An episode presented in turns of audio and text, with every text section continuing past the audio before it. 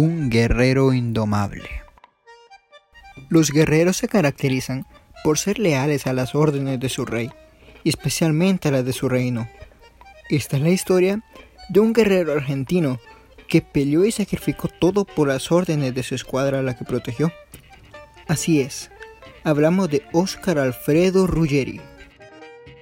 A todos los guerreros les toca primero sumergirse y pelear desde abajo, pero Ruggeri tenía algo especial ese algo era muy especial. Tanto así que debutó en Boca. La responsabilidad fue alta desde el principio.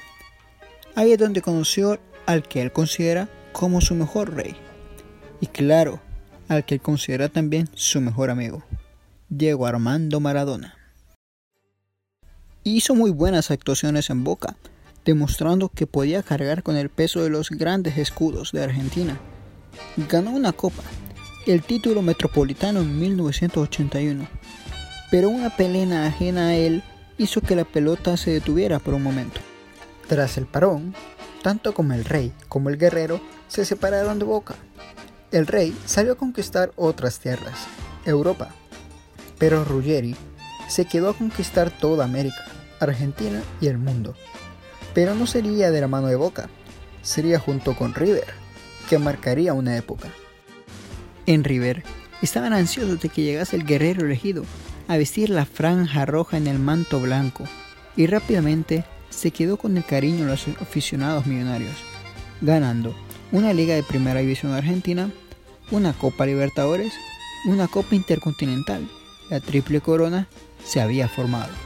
La garra, la valentía y sobre todo su coraje lo hicieron inamovible para el sistema de Salvador Velardo, tras superar a diferentes contrincantes junto a su mejor amigo y rey, Diego Armando Maradona, lograron levantar en el cielo de México en 1986 la segunda Copa Mundial para Argentina.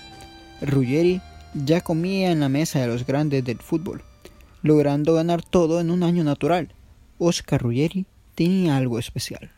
Decide emigrar de su madre argentina y de su querido River para irse a Europa donde siguió siendo el mismo de siempre. Fichó por el Logroñés, donde lo hizo muy bien, pero su siguiente paso sería el Olimpo Blanco. Oscar Ruggeri llegaba al Real Madrid.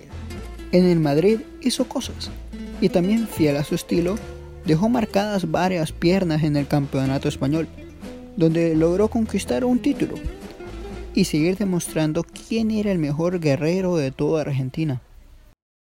La tierra llamaba a este gran guerrero y decide volver, pero esta vez regresa a Vélez, donde conoce a otro gran personaje que lo sacaría de quicio muchas veces. Así es, hablamos de José Luis Chirabert.